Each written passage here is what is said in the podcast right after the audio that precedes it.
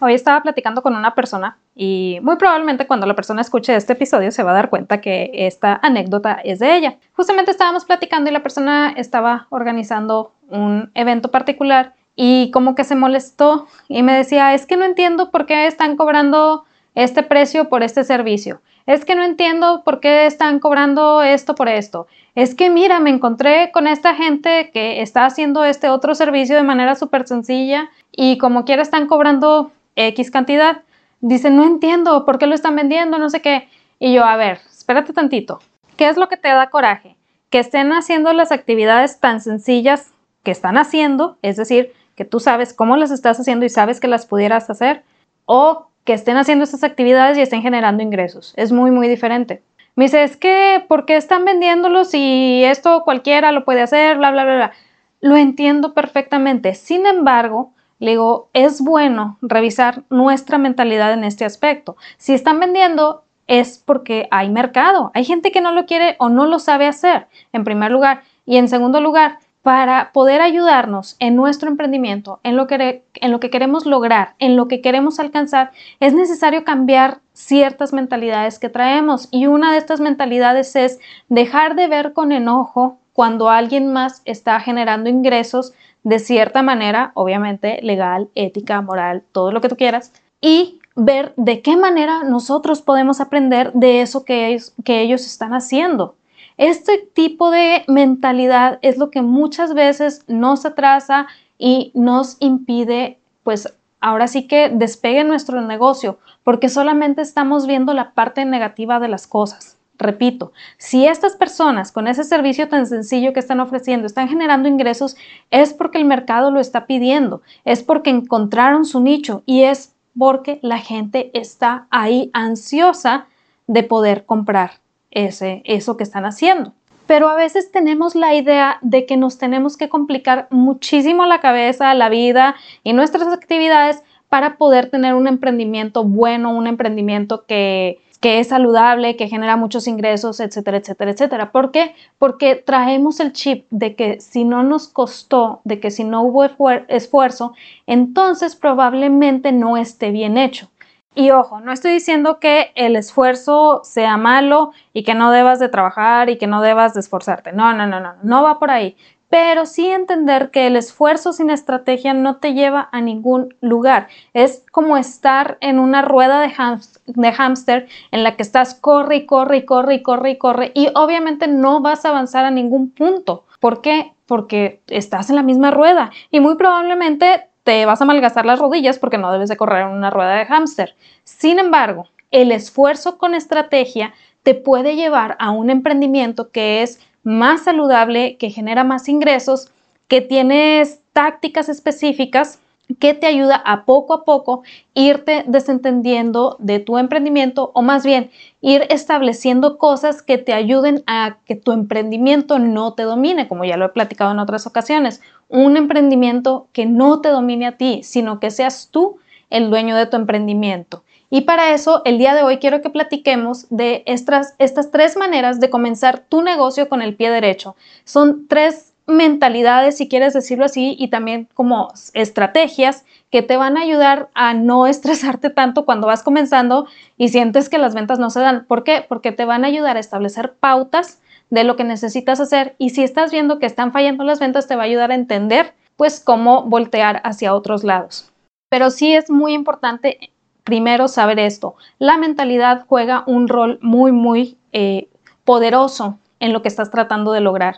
Y si tienes una mentalidad abierta en donde vas captando aprendizaje en lugar de enojarte por lo que otros están haciendo, créeme que te va a ayudar muchísimo. Pero primero que nada, Imagina que tu negocio puede generar ingresos sin que dejes en ello la vida. Imagina que cuando te tocan clientes difíciles sabes exactamente qué hacer, ya sea para dejarlos ir o para enamorarlos de tu marca. Imagina que cuando hables de tu producto o servicio lo hagas con la seguridad de poder estar llamando la atención de tu prospecto ideal.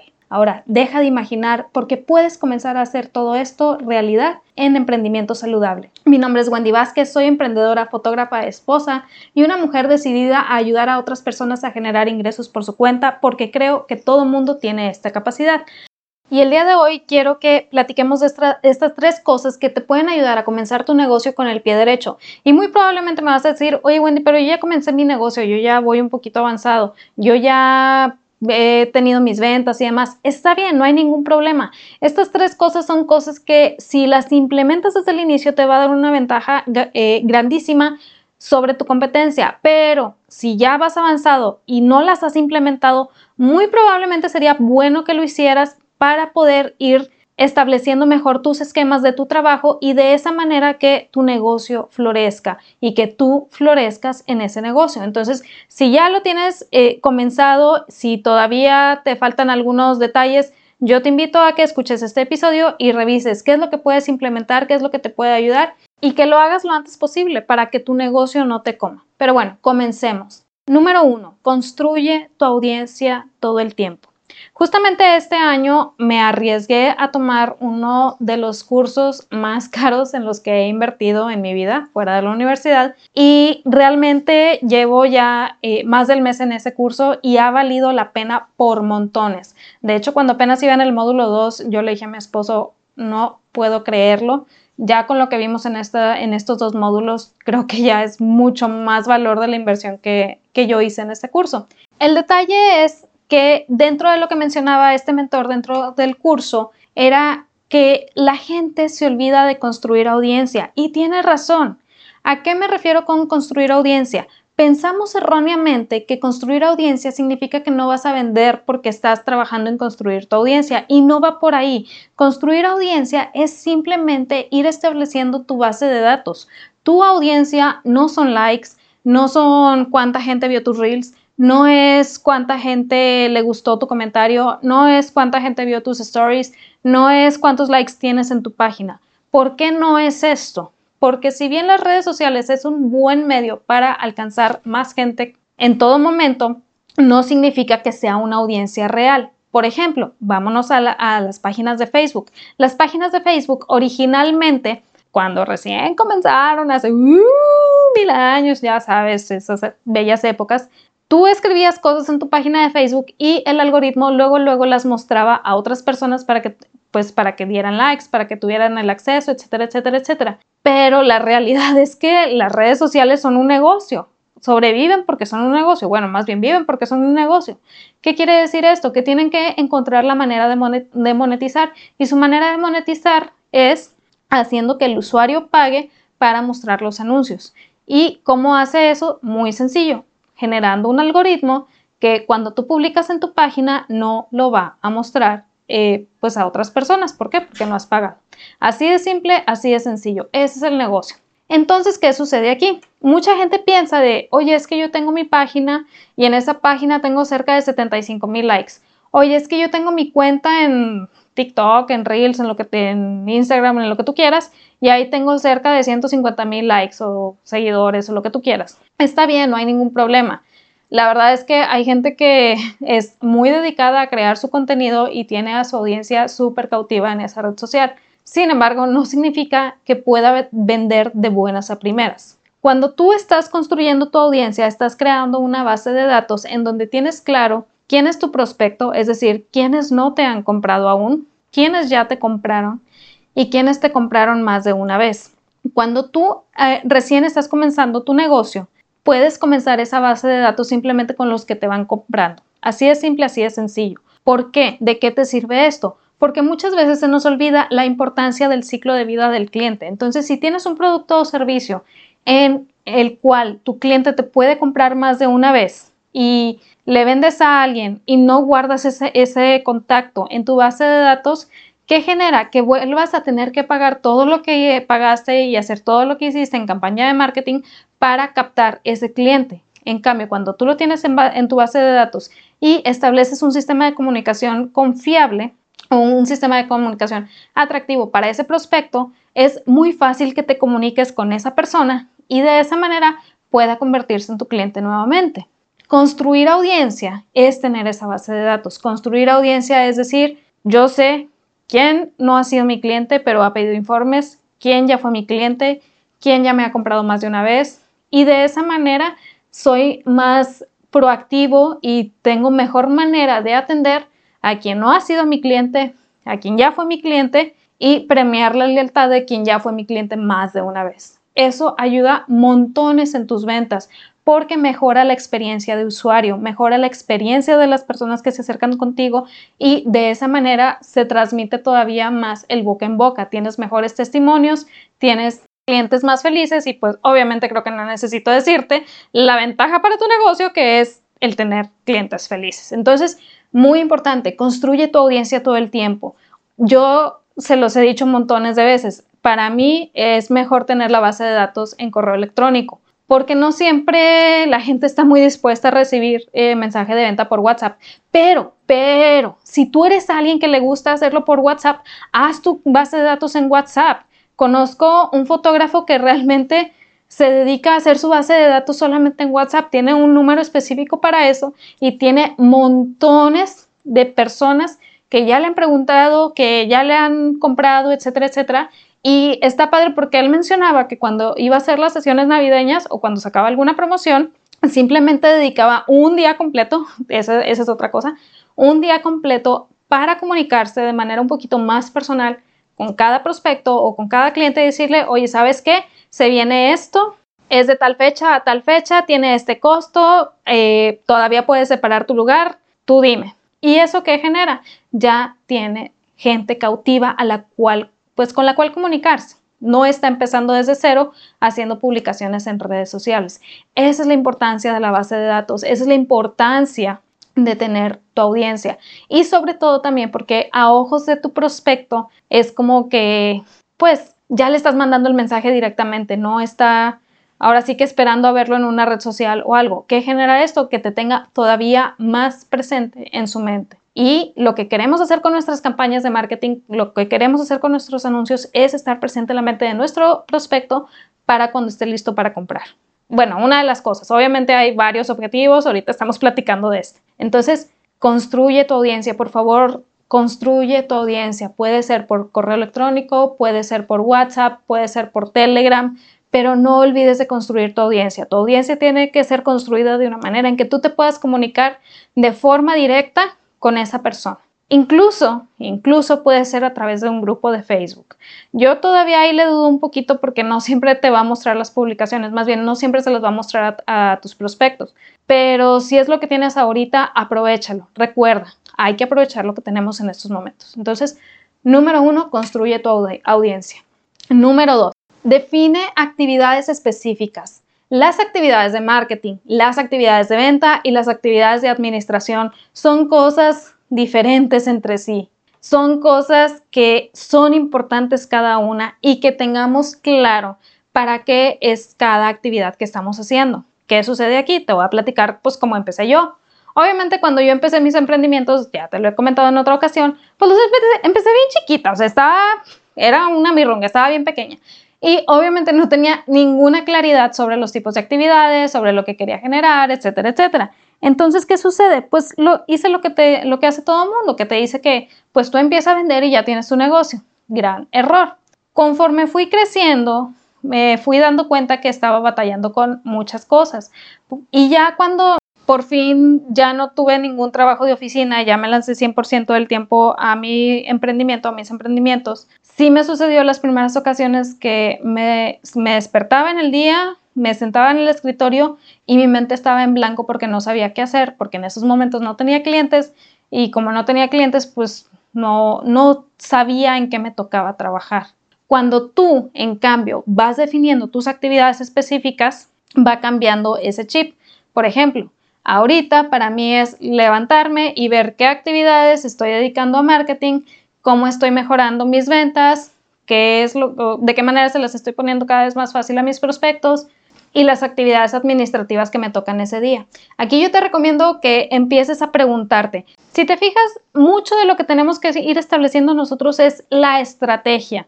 Y esto también lo vi con otro mentor. Este otro mentor mencionaba que queremos ser los que hacemos todos en todo en nuestro emprendimiento.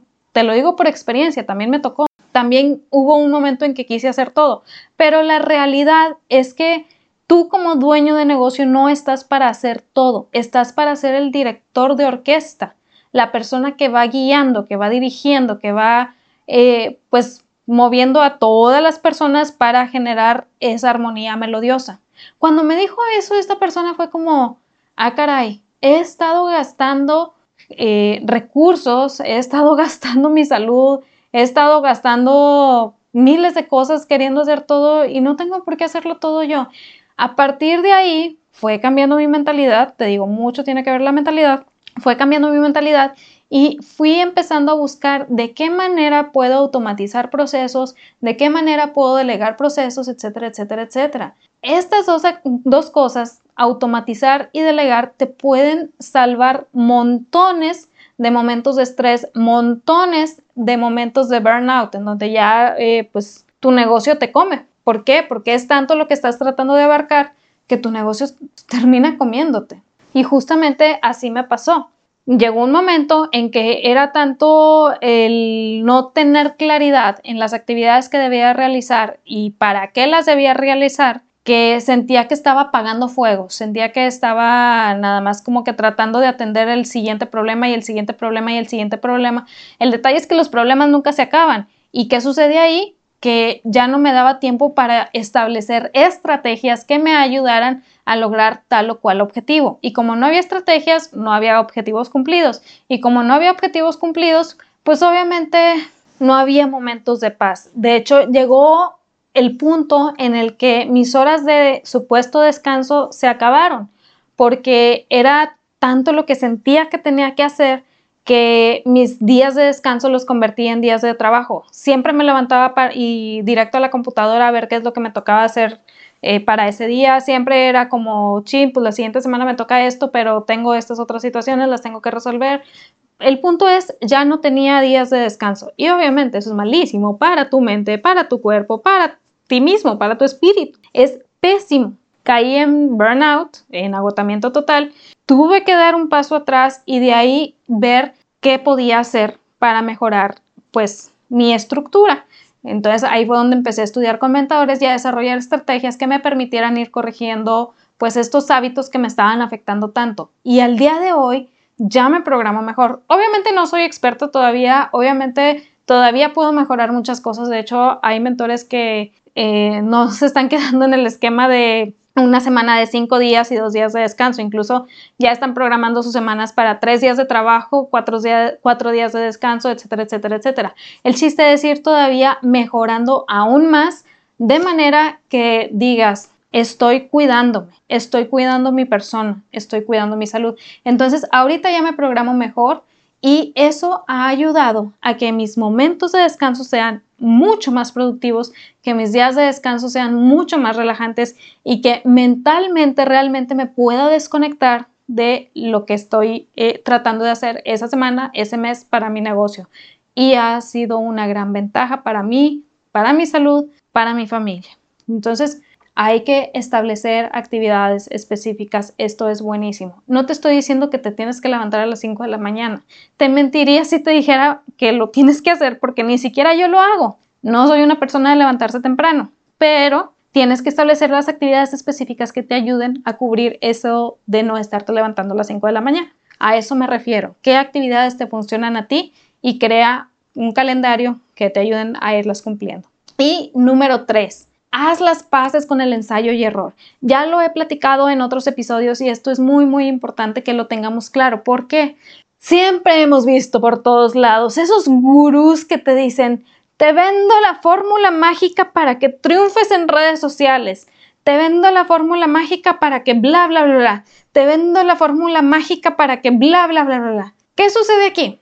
Le compramos al gurú la fórmula mágica. Nos da la dichosa recetita de esa fórmula mágica y la empezamos a implementar. Y empieza a funcionar, oiga, y funciona bastante bien.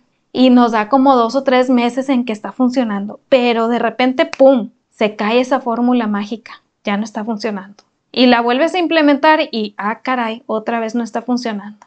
Y la vuelves a implementar y, chingüetas, no está funcionando.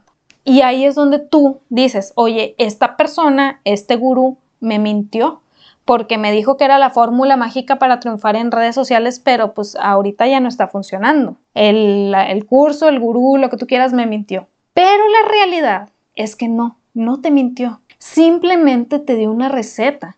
Pero nosotros sabemos que para que las recetas funcionen, deben tener los ingredientes, ingredientes listos y completos. Y esto se da a través de saber qué estoy haciendo y el ensayo y error. Es decir, si te está diciendo que la fórmula mágica para triunfar en redes sociales tienes que publicar, no sé, en Instagram los lunes a las 10 de la mañana, y durante tres o cuatro meses te funcionó publicar los lunes a las 10 de la mañana y de repente dejó de funcionar, tienes que entender por qué antes funcionaba y por qué ahora no. Tienes que meterte más allá a ver qué es lo que está pasando. Obviamente funcionaba porque el algoritmo estaba programado de esta manera y ahorita que ya cambiaron el algoritmo, pues ya no está funcionando. ¿Qué quiere decir? Que necesito buscar otro esquema, otra receta y necesito experimentar y hacer ensayo y error las fórmulas mágicas no van a funcionar de por vida, porque pues la gente cambia, los tiempos cambian. No quiere decir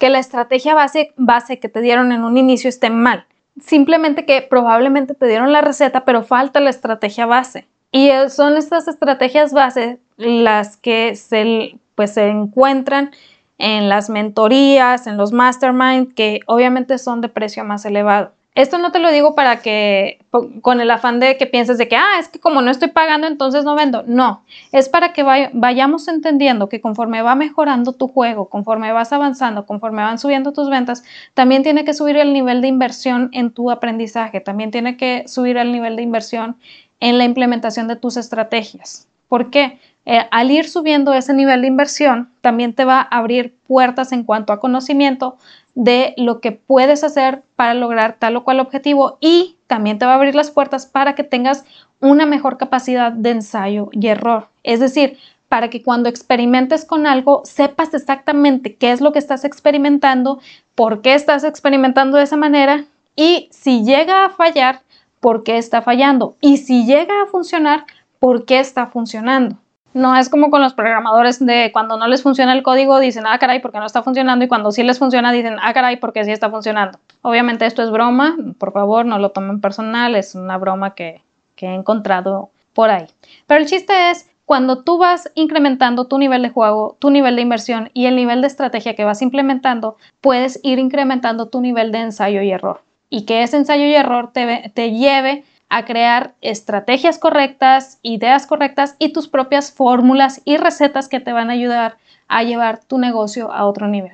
Pero primero hay que hacer las paces con el ensayo y error. Y el primer paso para hacer las paces con el ensayo y error es entender que si algo no te funcionó cuando estabas intentando vender, no es el fin del mundo. No es que la gente no quiera comprar, no es que estemos en recesión o que la economía esté mal. Yo sé que mucha gente te ha intentado decir de que es que la economía está mal y por eso no te compran.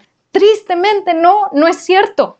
La gente compra aquello que, pues, que lo conquista para comprarlo. Y por muy sencillo que sea tu producto o servicio, si logras hacer que conquiste a tu prospecto, te va a comprar, aún a pesar de ahorita la crisis presente. No estoy diciendo que, haya crisis, que en todas las crisis puedas vender miles de cosas. Obviamente hay ciertos tipos de crisis que de plano no.